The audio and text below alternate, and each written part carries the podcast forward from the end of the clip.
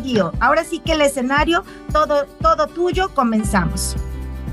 Muy bien, vamos a comenzar con algunas preguntas. Sí, sí, sí. Te tengo aquí unas preparadas para ti, ¿no?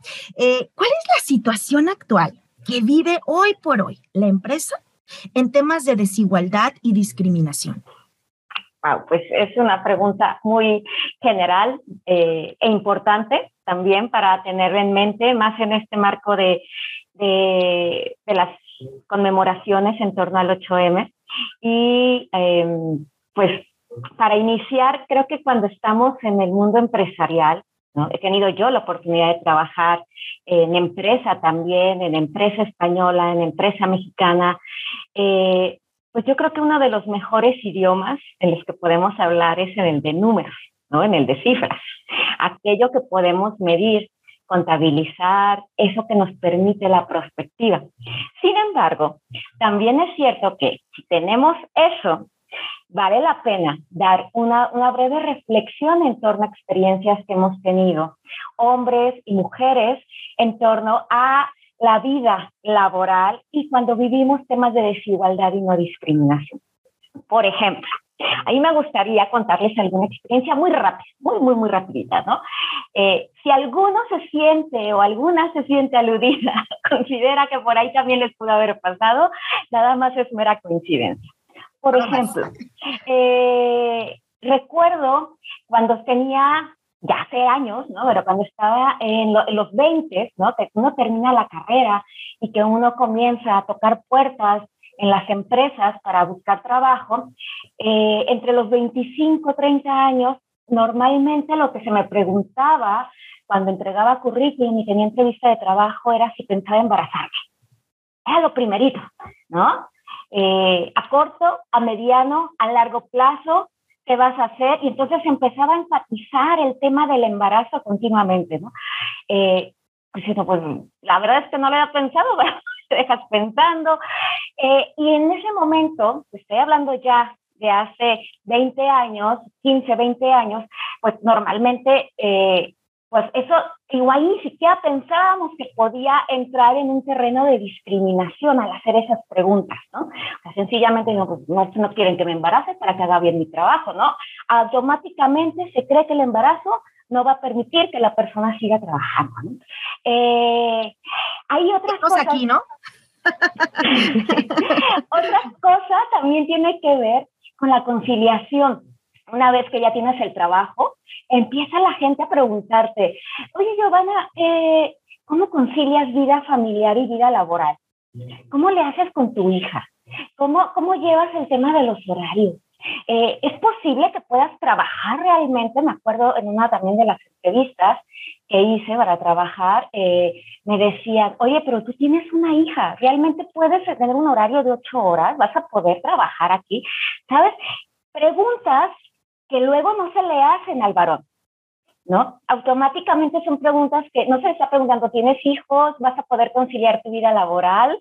¿No? Automáticamente se dice, pues el hombre sí ya tendrá ahí, ¿no? Esposa, madre, alguien, ¿no? Que le cuide el, el changarro familiar, ¿no? Eh, eh, y además, pues tenemos otra cosa que tenemos que, que, hacer énfasis, eh, Rubí, que es el tema de qué pasa cuando las mujeres después de trabajar en la empresa, puede ser desde nivel obrero hasta una gerente, ¿no? O directora, llega a su casa, ¿no?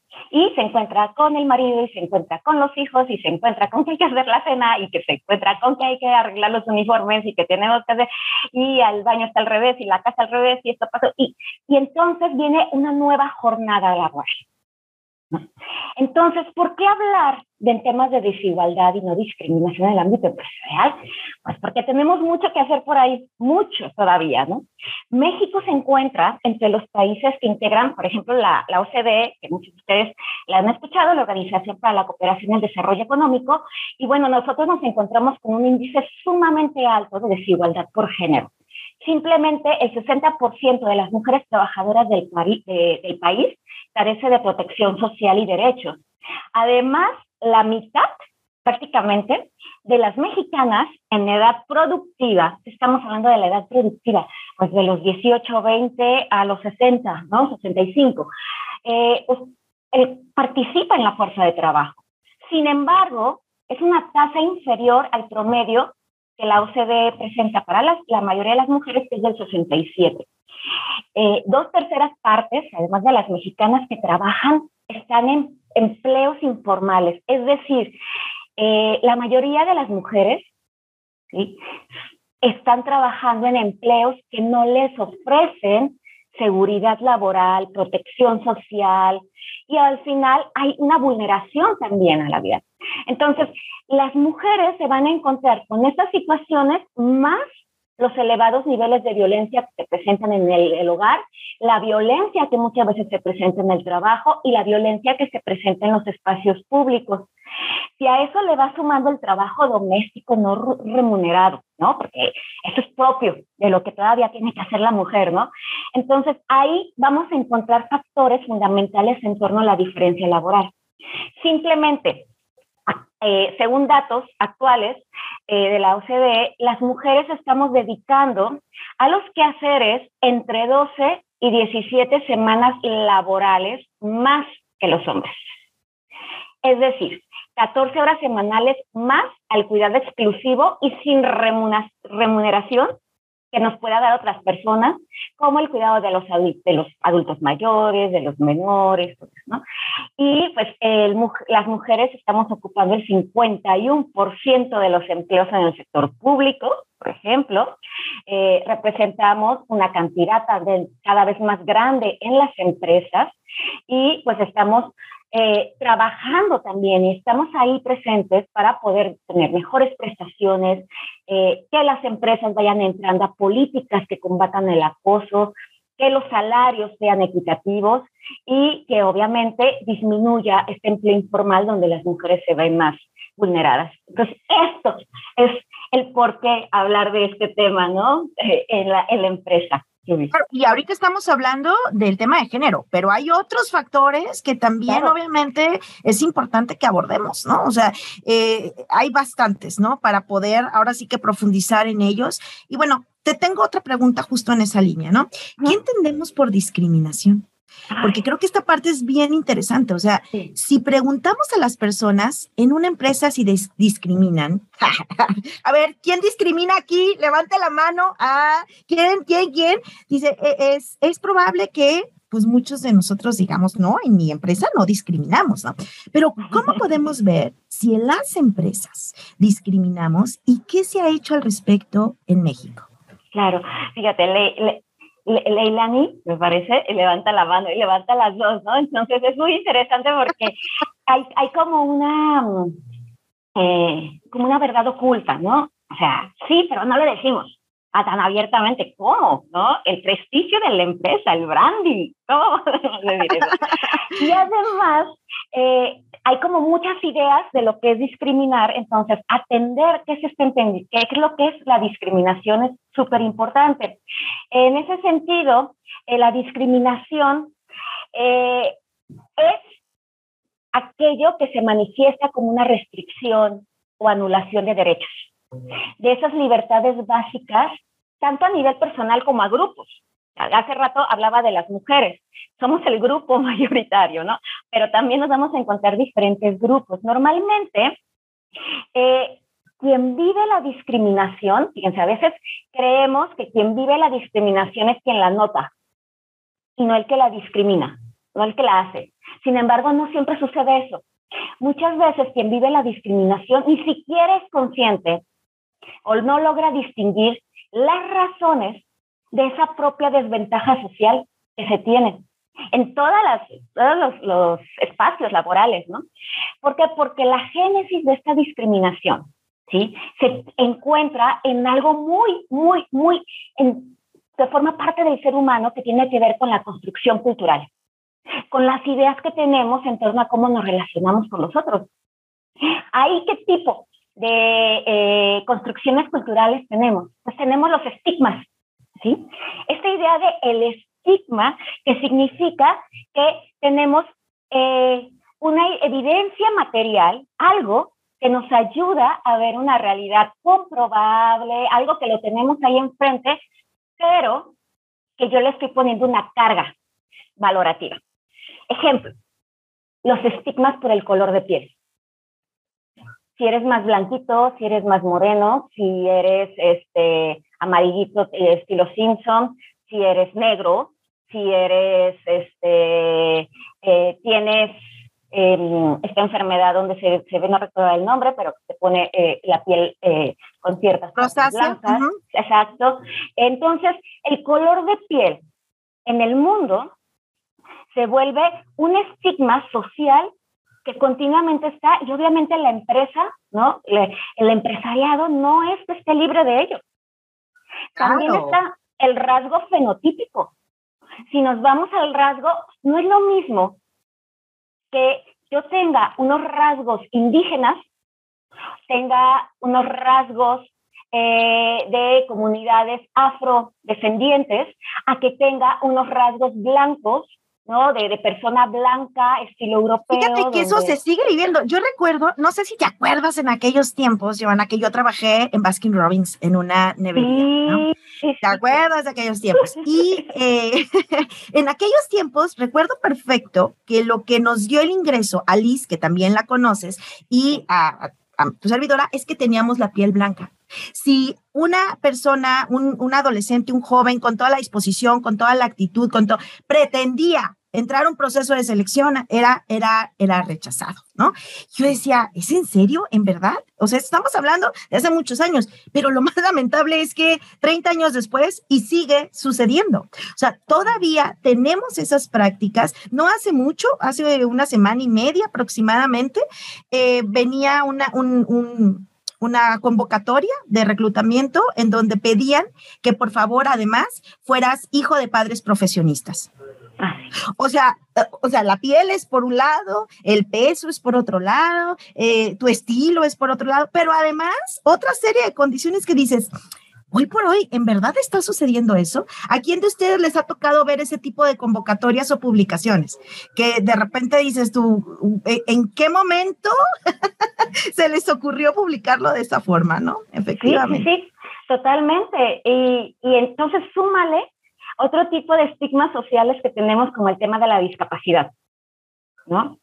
Uh, alguien en silla de ruedas, alguien con una baja calidad visual eh, o con problemas auditivos. O sea, automáticamente ya empiezas a ir discriminando personas que se encuentran, en vez de incluir, ¿no? Este tema de inclusión. Y por último, que ojo, también mucha gente dice, no, yo no hago esto, pero sí está es el tema de la preferencia sexual. ¿Por qué? Porque muchas veces lo denota. Entonces, si, no entras en el marco de, de hombre, mujer, eh, heterosexual, entonces, uy, llega alguien con, con este, que se nota que igual tiene preferencias sexuales con otro, ya de repente Bueno, ¿y la edad? ¿Qué me dices de la edad? Sí, por supuesto. O sea, lo, no, la edad de 25 a 35 años, o sea, perdón, sí.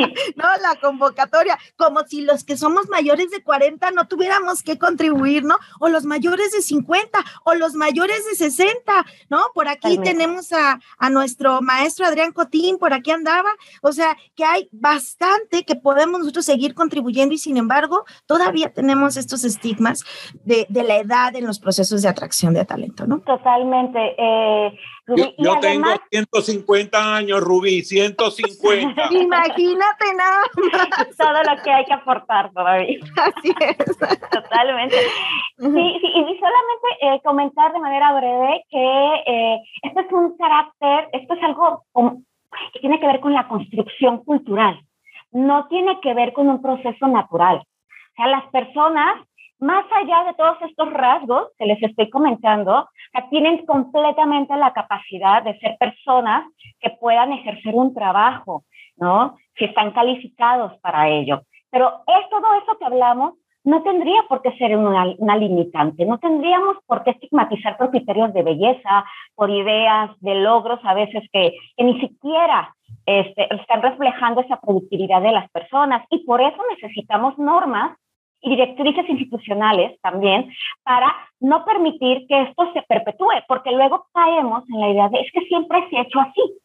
Siempre se hace así en la empresa. Así es normal. toda la vida. es normal, es normal, que te pregunten si vas a casarte pronto, es normal que te pregunten si tienes hijos, es normal que te pregunten tu orientación sexual. Yo me acuerdo hace, hace también algunos años que yo colaboraba para una empresa de reclutamiento y uno de los clientes era una agencia de seguridad privada. Entonces entrevistamos a un chico, muy agradable el chico, muy, muy, muy, o sea, muy, muy amigable. Y cuando va a la entrevista con esta empresa, me lo rechazan porque piensan que es gay. ¿no? Así, no, es que yo pienso que es y aquí no va a funcionar. Pregúntale primero, me decía a mí eh, ese cliente, pregúntale si, si es gay. Si no, puede entrar y con reservas. ¡Wow! Yo, ¿Cómo crees que voy a preguntar eso, no? Eso fue hace muchos años, pero híjole, es, es, es, es curioso cómo hoy todavía empezamos a, a, a, darnos cuenta que en las mismas entrevistas, ¿sabes? O sea, está muy claro y muy definido la ignorancia, ¿sabes? La ignorancia de lo que significa discriminar, ¿sabes? O sea, está muy claro. Y entramos en temas de no discriminación, cómo tenemos que saber no discriminar una cosa es no discriminar y otra cosa es que se quede la persona más apta para el puesto. ¿sí? Así es. Pero no por temas que tienen que ver con estigmatización. Por ejemplo, en algunas partes de Europa ya se piden los currículums vitae que no se ponga foto, que no se ponga nombre y solamente esté el apellido. Fíjate, ¿qué implica eso?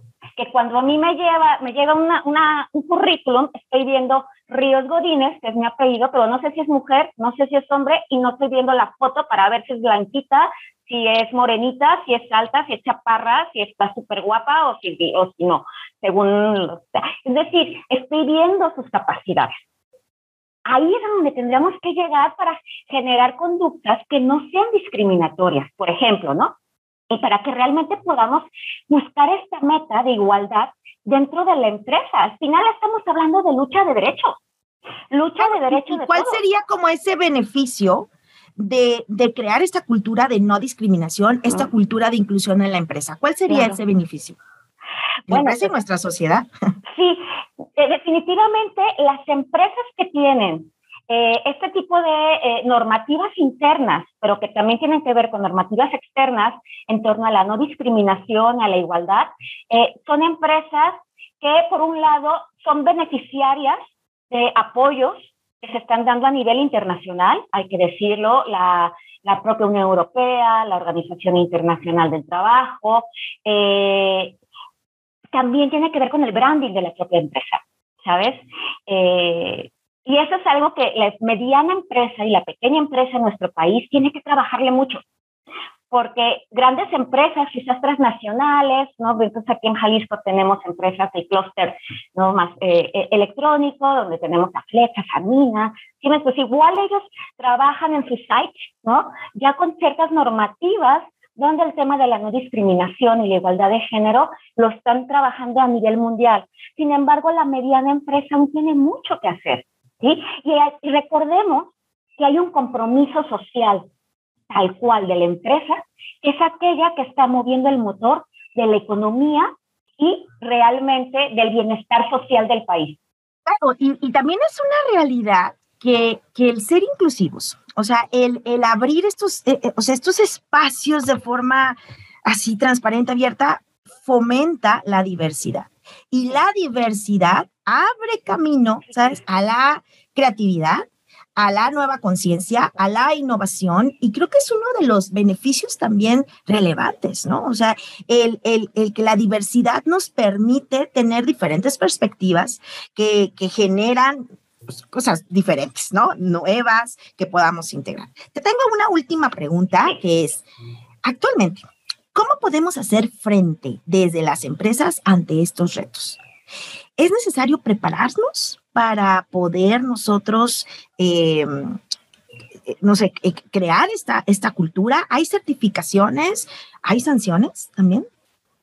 Sí, sí, sí, sí, y sí las hay.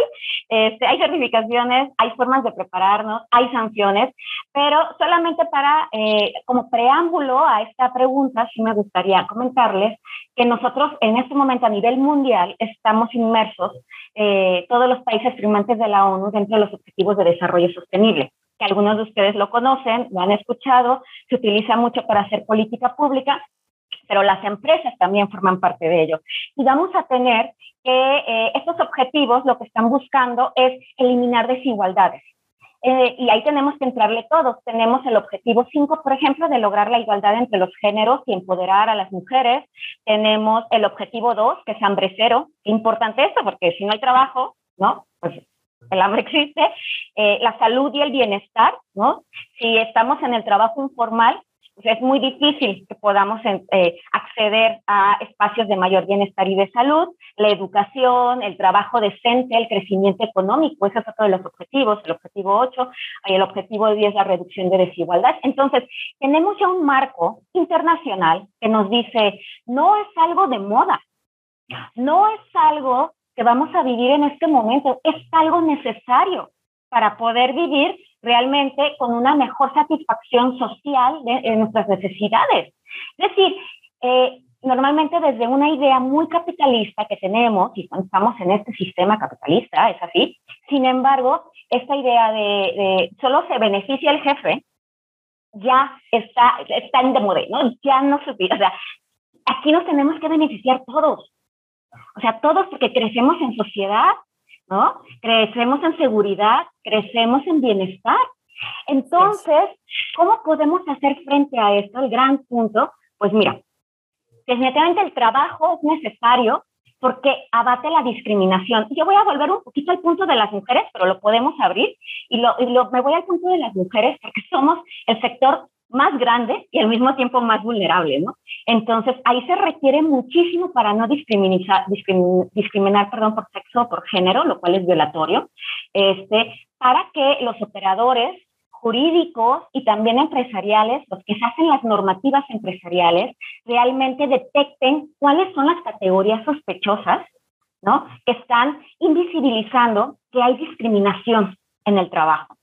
Normalmente es así, se invisibiliza, pero está, ¿no? Y obviamente el abrirnos, como bien decías, a diferentes, eh, a la diversidad. Entonces, derechos que necesitamos, garantizar primero un salario igual, un salario igual para todos los trabajadores y trabajadoras que no tenga que ver si es hombre o mujer, sino por sus capacidades. Eso es importantísimo. Seguimos teniendo brecha salarial, ¿no? Entonces, por hacer lo mismo, el hombre sigue ganando más de la mujer. Otro, fíjense que eh, pertenecemos a la Organización Internacional del Trabajo, la OIT, y en su recomendación 191 nos habla del tema de la maternidad. Aún tenemos mucho trabajo para el tema de la maternidad. Eh, y eso, eso se ha hablado desde la mitad del siglo XX hacia acá. O sea, cómo eh, hombres y mujeres debemos de conciliar la vida familiar. Ah, cada vez hay más políticas sobre ello. No es algo solo de las mujeres. No es algo que solo las mujeres tengan que eh, dar familiarmente responsables, ¿no? Exacto, así es, ¿no? O sea, en mucho, mucho tiempo las guarderías estaban abiertas solo para mamás trabajadoras. ¿Y qué pasa con los papás trabajadores? y que además quieren tener presencia en la vida de, de, sus hijos, ¿no? Quieren también participar, involucrarse, ser parte, ya estar presente, no como antes, ¿no? Bueno, todavía existe en muchos lados, que era pues el, el, eterno ausente, ¿no? O sea, nada más llegaba prácticamente a dormir y para Sí, era proveedor. Se consideraba al hombre netamente proveedor y ahora estamos hablando de que hombres como mujeres dentro de la vida familiar van teniendo sus responsabilidades. Por ejemplo, en algunos lugares eh, el tema de cuidar a los niños recién nacidos que aquí todavía hay mucho trabajo, mínimo se deben de dar 18 semanas mínimo, pero en muchos lugares no solamente se dan 18 semanas, se dan tres o cuatro meses e incluso se puede dividir entre el hombre y la mujer. Entonces, ambos también tienen esos espacios para poderlo dar, ¿no? hay, eh, muchas y nuevas y mejores prácticas, ¿no? Que van comentando justo esto. Y, Rubí, solo para, para, terminar, fíjate que acabamos de tener una noticia el día de hoy súper interesante que no quiero dejar de decirles a todos los empresarios, empresarias, trabajadoras, trabajadores de aquí. Fíjate que el día de ayer, el 15 de marzo, en el Senado, se avaló por unanimidad el convenio 190 de la Organización Internacional del Trabajo para eliminar la violencia y el acoso laboral que se adoptó en Ginebra en 2019.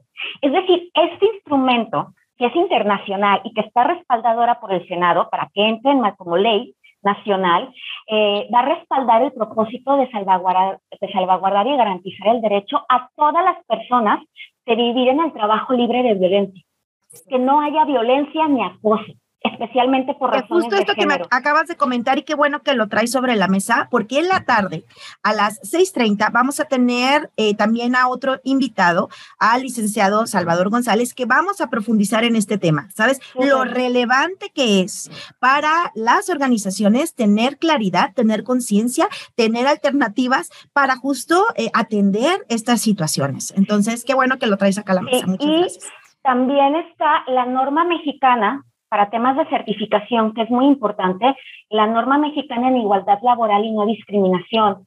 Este de momento ha sido un mecanismo de adopción voluntaria, pero probablemente con esto nuevo va a ser de manera obligatoria o, o va a entrar por ahí porque va a ser un tema de ley y que además entra muy bien con lo que es la ISO 9001, la gestión de calidad, la ISO 45001 de seguridad y salud en el trabajo y la ISO 37001 de gestión antisoborno.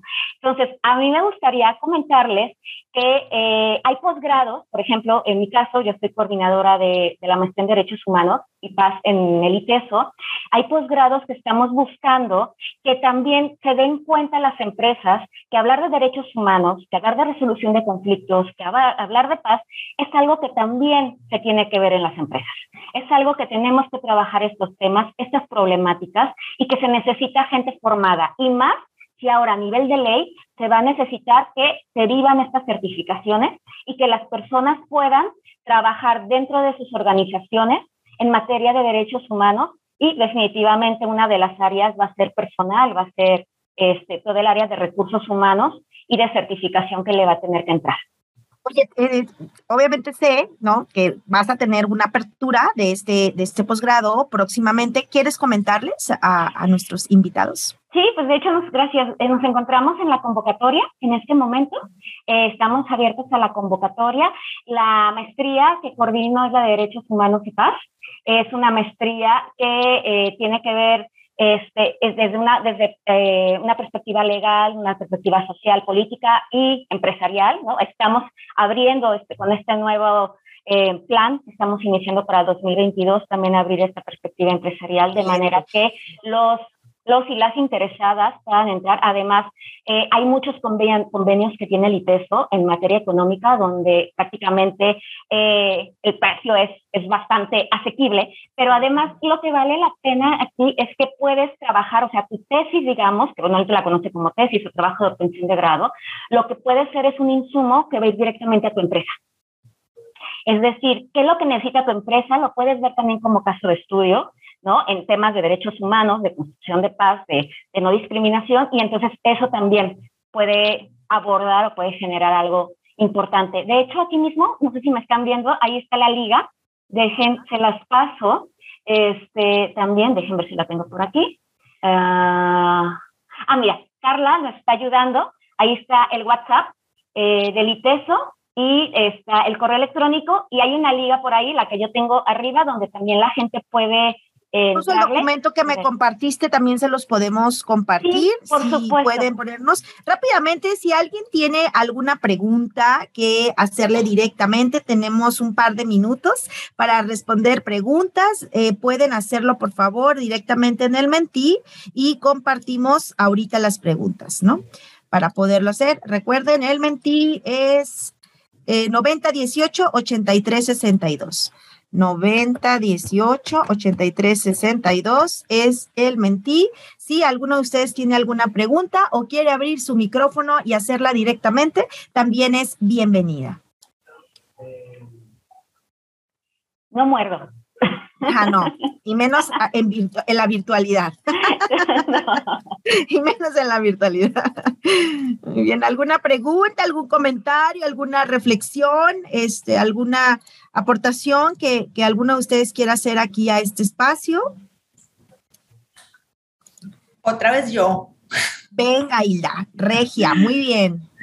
Este, bien interesante la parte de cómo invisibilizamos la discriminación. Bueno, yo tengo que más de 32 años, son de los de, soy de los de arriba de 50. este, eh, y tengo 32 años trabajando en RH, 30 años trabajando en RH y he visto otra discriminación que tiene que ver con otras, con muchas preocupaciones que luego nos compramos la idea esa de, de que así es y de que es lo mejor y demás, ¿no? Que las personas con ciertos padecimientos, que no son discapacitados, pero tienen ciertos padecimientos, ¿no? con las hipertensos, diabéticos, que las, lo vimos en la pandemia, tuvimos que mandar a su casa a no sé cuánta gente porque la hipertensión y la diabetes son niveles muy altos, ¿no? Y las empresas no queremos lidiar con, con, eh, con eso, ¿no? Te dices, no, es que es un costo, no, es que es una pérdida de tiempo, no, cosas así, ¿no? Que luego te, te las compras para, para invisibilizar eso, ¿no? Y creo que no, no, lo vimos, pero también es algo importante, ¿no? Porque es un índice un índice bien alto de la población que tiene padecimientos, que tiene ciertos padecimientos que no son eh, discapacidades, pero que son altos y ahí están, ¿no? Y los vivimos todos los días. Sí, sí, sí, totalmente, Gilda, y agradezco muchísimo ese comentario. Pones ahí el punto sobre la I muy importante porque muchas veces a, le pedimos al, a la persona que queremos contratar, hombre o mujer, normalmente le pedimos que nos mande, este, que se haga un chequeo médico que se presente y entonces en cuanto vemos algo, ¿no? es una manera como muy sutil, pero que no está este, a favor ni de los derechos de las personas, que se está discriminando, que es una violación a los derechos humanos. O sea, no dejemos de pensar, se, se puede, puede haber una sanción. Claro que sí a la empresa por, hacer eso. Entonces, eh, y esto no es nuevo. Simplemente recordemos la década de los 80 con el VIH, que inició y desde entonces, uh, digamos, estos unos años, no hace 30 años, pero hasta la fecha ahora con el COVID también lo seguimos viendo. Y hay que mencionar, las mujeres siguen siendo el sector más vulnerable en torno a despidos también. Porque a eso le sumas muchas más cosas. Pues muchísimas gracias, Hilda, por tu participación. ¿Alguien más quiere hacer un comentario, pregunta, reflexión? Para darle las gracias aquí a la doctora. Sí, de hecho, yo quiero dar una aportación. Eh, bueno, hace poco, pues uno de mis ex compañeros, porque soy recién egresada de, pues, recursos humanos como tal, eh, me acaba de mencionar que él, pues, solicitó un puesto justamente para auxiliar, pero que le rechazaron su solicitud debido a que él tiene una preferencia sexual diferente. Y pues realmente dice que ya ha pasado en varias ocasiones que él mete solicitud y no le permiten la entrada por lo mismo. Igual por la poca experiencia que solemos tener en cuestión de recursos humanos, que pues probablemente se entienda debido a que buscan eh, personas más capacitadas para ello, pero eh, pues es muy complicado eh, actualmente buscar empleo, ¿no? Como auxiliar o tal vez en un puesto de recursos humanos. Claro.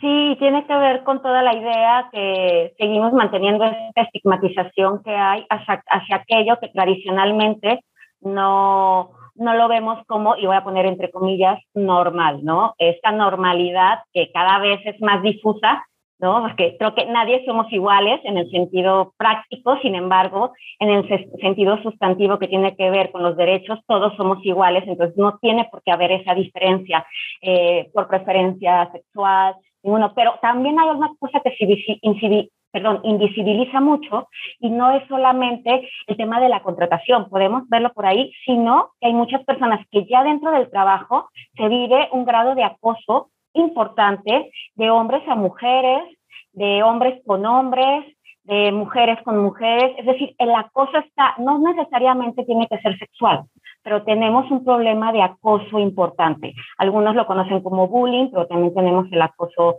sexual. Eh, la petición, ¿no? De que con el cuerpo se logre escalar también, y eso aún, aún está ahí, y no solamente es entre superiores, eh, dentro de los mandos jerárquicos, sino incluso con los mismos. Hay mucho que trabajar por ahí que no se ve aparentemente, pero que está y que lo vivimos todos y todas. Muchas gracias, Gio. Muchas gracias, Ana. Tenemos aquí tres preguntas. ¿Una forma de discriminación puede ser que las empresas te obligan a vestir de cierta forma? Bien, bueno, sí, bien hay, este, tiene que haber una libertad de, em, un derecho a la libertad de cómo nosotros nos, nos vestimos, nos arreglamos. También se entiende que puede haber ciertos protocolos. ¿sí? Eh, pues por ejemplo, ¿no? yo que trabajo también con temas más políticos, de derechos humanos, de relaciones internacionales, pues normalmente si hay ciertos protocolos de vestimenta, si estamos en las Naciones Unidas o si estamos en, en ciertos lugares. Eso se puede entender. También hay protocolos de vestimenta para temas de, eh, de salud, también de la propia persona. Por ejemplo, si vas a estar en piso en una empresa, necesitas traer cierto calzado, probablemente casco, probablemente eso.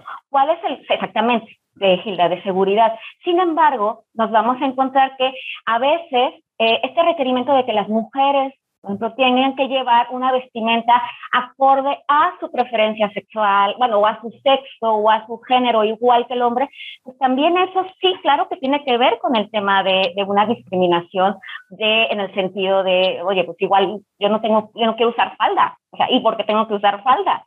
¿Sabes? Este, porque tengo que usar tacones. Eh, entonces, sí, tenemos que ver exactamente qué es lo que se está pidiendo. Una cosa es por motivos de seguridad, una cosa es por motivos protocolarios, pero otra cosa tiene que ver cuando ese, eso que se está pidiendo este, pues, viola, digamos, la libre personalidad de la persona. Muchas gracias. Y bueno, justo creo que esta pregunta también viene a complementar, ¿no? ¿Se puede considerar una forma de discriminación el utilizar eh, uniforme dentro de las empresas? ¿Limitación de ciertas prendas? Pues exactamente es lo que decimos, va a depender definitivamente del tipo de prenda que estemos, que se esté usando para, por materia de seguridad, sobre todo. O sea, definitivamente el tema de ciertas batas, de overoles, de ciertos, o sea, definitivamente hay normas que nos piden hacerlo. Luego también el gran problema es cuando se les exige que lo compren a los trabajadores, ¿no? Eh, eh, hay empresas que, que, lo hacen y pues la persona pues, todavía dice, oye, no tengo ni mi primer salario y ya tengo que estar ya tengo que pagarlo. esto, ¿no? este, creo que el problema eh, no es un tema solo de uniformar, sino que tiene que ser un tema de por qué se está pidiendo. Y entonces ahí es donde se tiene que ver. ahí. Muchísimas gracias, Gio. Mira, aquí tenemos dos comentarios. Eh, me encantó todo lo que nos compartió, muy claro, muy claro todo. Muchas gracias. El tema de los tatuajes visibles, también aquí nos ponen otro tema interesante. y aquí tengo mi tatuaje. Ah, ¿Y a este cuántos no les han dado las gracias por el tatuaje?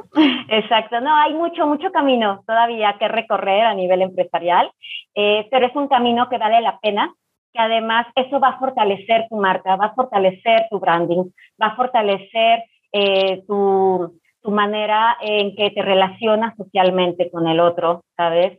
Eh, y eso va a ayudar definitivamente a que nuestra sociedad definitivamente sea más inclusiva, menos discriminadora, mejore eh, es parte de este nuevo mindset, ¿sabes? Es parte de este nuevo mindset al que nosotros le llamamos 4.0, ¿sabes? Este nuevo mindset que nos está llevando a una nueva forma de ser y hacer empresa, ¿no? O sea, es, es muy claro. Pues muchísimas gracias. Los sí, ahí nos esperamos. en el eh. este, estamos en este momento abriendo y creo que eh, sería muy interesante poder ver a personas cada vez más de la empresa interesados en estos temas y teniendo una formación también muy activa. Muchas gracias. Muchas gracias. Aquí está en el chat los, el contacto y bueno, pues te agradecemos. Que tengas un excelente día. Por acá nos estaremos viendo nuevamente. Muchas gracias. Continuamos, continuamos con nuestra sesión. Bye bye. Muchas gracias. Bien, pues hemos terminado la primera fase, pero no nos queremos ir sin antes darles algunos tips que pueden ir fomentando nuestro liderazgo inclusivo. ¿Quién dice yo? ¿Quién dice yo? A ver, levantemos levantemos la mano, prendamos la cámara, nos estiramos. Mirela, no te había visto. Bienvenida. Hola, hola. Bienvenidos. Nos estiramos. Vamos a mover hombros, cabeza. Vamos a estirar los ojos, la cara. Vamos a respirar profundamente para reconectarnos con la segunda parte de esta experiencia que además al finalizar estos tips les tenemos un regalo a todos. Así es que levanta la mano. ¿Quién dice yo? ¿Quién continúa? Eso, bueno, pues vamos a empezar nuestra presentación rápidamente. Tenemos unos minutitos para llevarlo a cabo y terminar a tiempo. Perfecto. Liderazgo inclusivo. Cómo desarrollar, implementar, crear ¿no? nuevas prácticas eh, que fortalezcan nuestro liderazgo hacia la inclusión. Pues bueno, lo primero que tenemos que tener como con mucha claridad es que la diversidad es una realidad. Eso es, existe. No nos podemos negar a ello. La inclusión es una decisión. Checamos la distinción. La diversidad es una realidad. Existe. Habemos, todas las personas somos distintas, todas tenemos diferentes formas, diferentes cuerpos, diferentes mentes, diferente educación, diferente historia. ¿Sabes? Eso es una realidad. Pero la inclusión es algo que sí podemos decir. Vamos a cerrar. Ok, perfecto. Ahora, es el momento, justo hoy, más que nunca, de darle la bienvenida a esa diversidad. Creo que es importante que nosotros abramos, ¿sabes? Abramos esto desde nuestra mente, nuestro corazón, nuestro ser, para que podamos llevarlo en el día a día. Porque esto, la verdad de las cosas es que es nuestra gran oportunidad para enriquecernos como sociedad. Hoy estamos hablándole en estos momentos a todos ustedes que forman parte y, pertenecen a alguna organización. Y yo siempre he dicho que la empresa siempre ha tenido una gran influencia en la evolución de nuestra sociedad incluso mucho más que los políticos, mucho más que el gobierno y en muchos de los casos incluso mucho más que las mismas escuelas. ¿Por qué? Porque la empresa es la que va con pasos hacia adelante, ¿sabes? Por razones que a lo mejor hoy por hoy podrían cuestionarse, pero unas tienen que ver con para ser más competitivos, para estar adelante, bla, bla, bla. Pero la verdad de las cosas es que siempre ha contribuido a ello, ¿sabes? A esta evolución. Y hoy justo es lo, a lo que nos invita esta realidad, ¿no?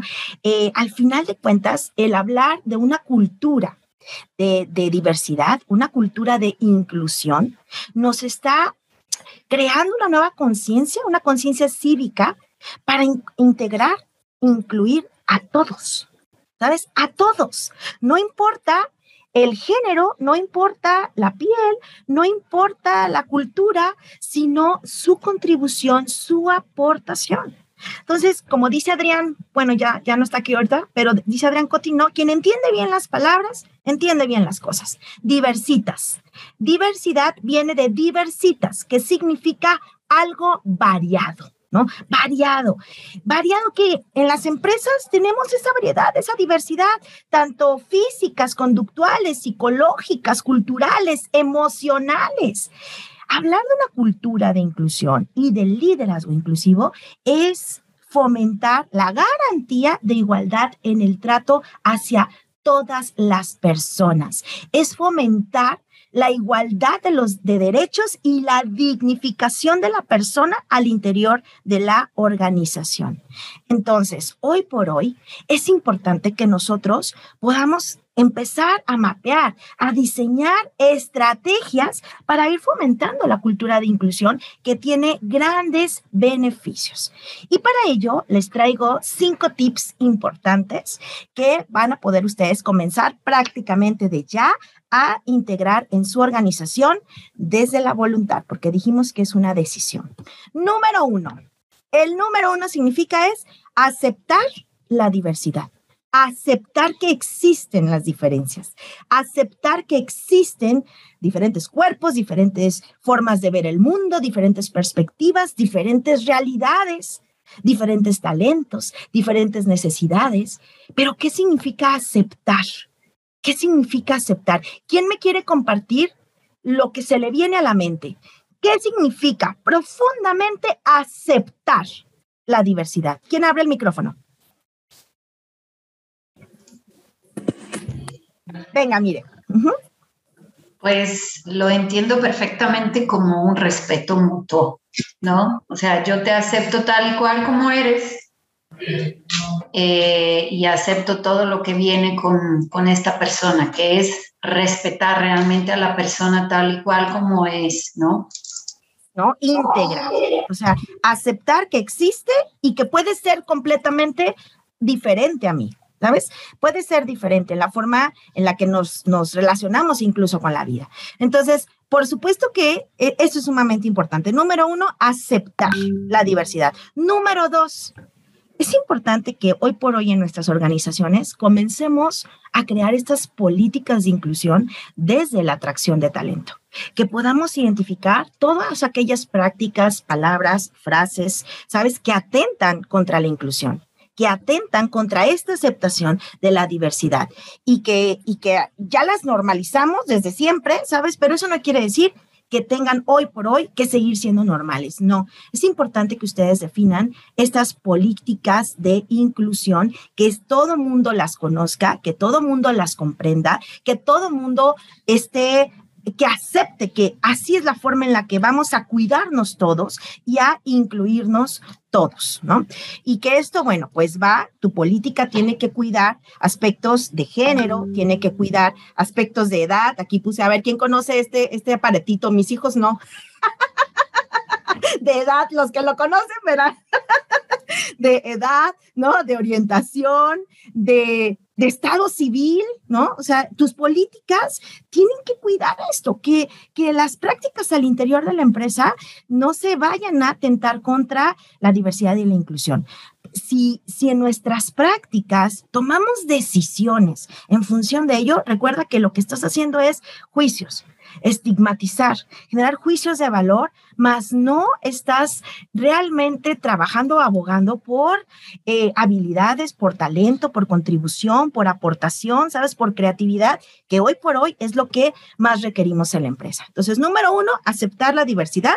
Número dos, tener políticas de inclusión y, y no discriminación. Tres, al interior de la empresa, impulsar la perspectiva ¿Qué significará esto? ¿A qué les suena? Impulsar la perspectiva. ¿Quién dice yo? ¿Cómo sería esto al interior de la empresa? Tararán, tarán, ¿qué se les ocurre? Bueno. Venga. Ajá.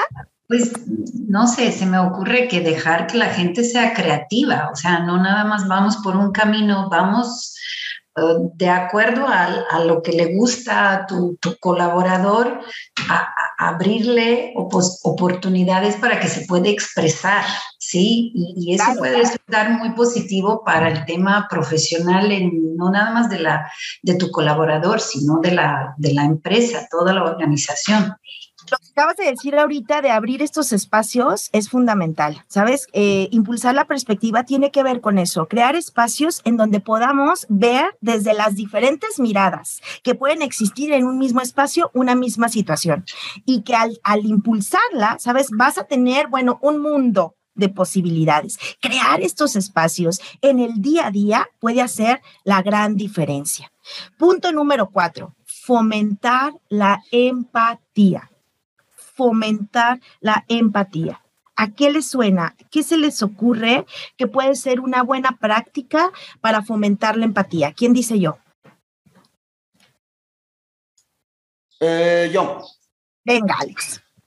Pues una buena práctica para la empatía puede ser el team building, ¿no? Eh, como poner reglas para la retroalimentación, hacer ejercicios en los que pues, eh, me ponga yo en el lugar del otro, eh, tal vez, eh, no sé, a, mí me gusta un ejercicio en el que yo hago una presentación de mi compañero y entonces pues doy sus, ah, sus áreas de oportunidad, pero también sus intereses, sus habilidades y entonces al yo eh, proporcionar una retroalimentación de, de, cómo, cómo veo a otra persona y viceversa, se genera una cultura en la que todos nos ponemos atención al sentir y al pensar de la otra persona. Eso que acabas de decir me parece muy valioso, Alex, porque efectivamente creo que fomentar la empatía es una práctica que nos permite eh, ponernos de alguna forma en la realidad o en la situación que vive el otro. Por supuesto, nunca la va a vivir como yo la viviría, porque tenemos realidades distintas, pero es como, ¿cómo, cómo es? ¿Cómo es la vida de, de, de, de una mamá? ¿Cómo es la vida de, de un papá? ¿Cómo es la vida de alguien que a lo mejor está pasando por un momento difícil de salud? ¿Cómo es? ¿sabes? De tal forma que yo pueda yo pueda conectar con esa realidad que él viva y pueda tal vez ceder, ser flexible, fomentar, digamos, eh, espacios que la otra persona se sienta respetada, se sienta aceptada y sobre todo que a pesar de todas las condiciones que a lo mejor pudieran ser eh, diferentes, ¿sabes? Quiere seguir contribuyendo. Y ahí está la clave, ¿no? Ahí está la clave. Y por último, algo, una práctica muy importante que es impulsar la colaboración diversa.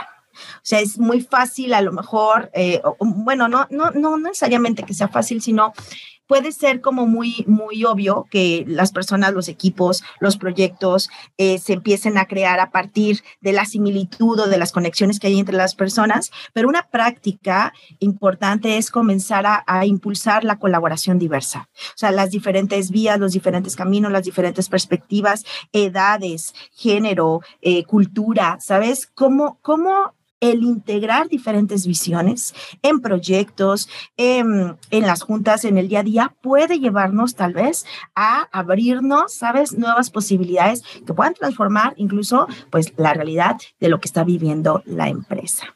Y bueno, pues con estos tips, esperando les sean de utilidad, pues prácticamente estamos cerrando esta conversación. Mira, aquí nos dice Claritza, dice, para fomentar la empatía en los procesos de onboarding, contemplar cash inducciones, reuniones con personas de distintos departamentos para que hagan recorridos y compartan una tarde. Muchísimas gracias, Clary. Claro que sí. Y bueno, pues con esto prácticamente estamos cerrando y les comenté que tenemos un regalo para ustedes. Déjenme se los comparto porque hemos creado un recurso que creo que tenemos que empezar por el inicio, que es justo un diccionario que hemos creado para ustedes de el lenguaje inclusivo. Déjenme abrir aquí la, la la liga para compartírselos y que lo puedan ver. Aquí ustedes van a tener este, este, esta liga, que se las voy a poner ahorita aquí en el chat, en donde te invitamos a que te registres para que recibas una liga. ¿Qué tan inclusivo eres? Tu liderazgo, tus prácticas al interior, ¿qué tan inclusivas son? Vienen una serie de casos o situaciones que te invitan, ¿sabes?, a, reflexionar y a responder en un supuesto que estarías haciendo. A lo mejor algunas de esas acciones eh, ya las has tenido y cómo has respondido. Entonces, lo que te vamos a invitar es a que contestes este test, digo, pongas tus datos, pongas este test y a su vez también te vamos a dar el acceso para el directorio. Les vamos a compartir esta liga en donde vas a poder tener acceso a este diccionario que viene por orden, obviamente, alfabético, para que puedas tener como mucha claridad de aquellos conceptos, sabes, que son muy importantes para que tú comiences a tener pues eh, mucha más familiaridad con ellos y además poder permearlo dentro de tu lenguaje, tus estrategias, que sepas qué es, qué no es, ¿no? Entonces, este está disponible para ti, lo vamos a poner justo en esta liga para que la tengas y que lo puedas consultar, ¿va? Entonces, pues aquí se los dejo para que lo tengan y lo puedan consultar las veces que ustedes consideren necesarios. Y bueno, pues muchísimas gracias a todos. Que tengan un exitoso, bello, hermoso día. Gracias a todos por su participación. Bye bye.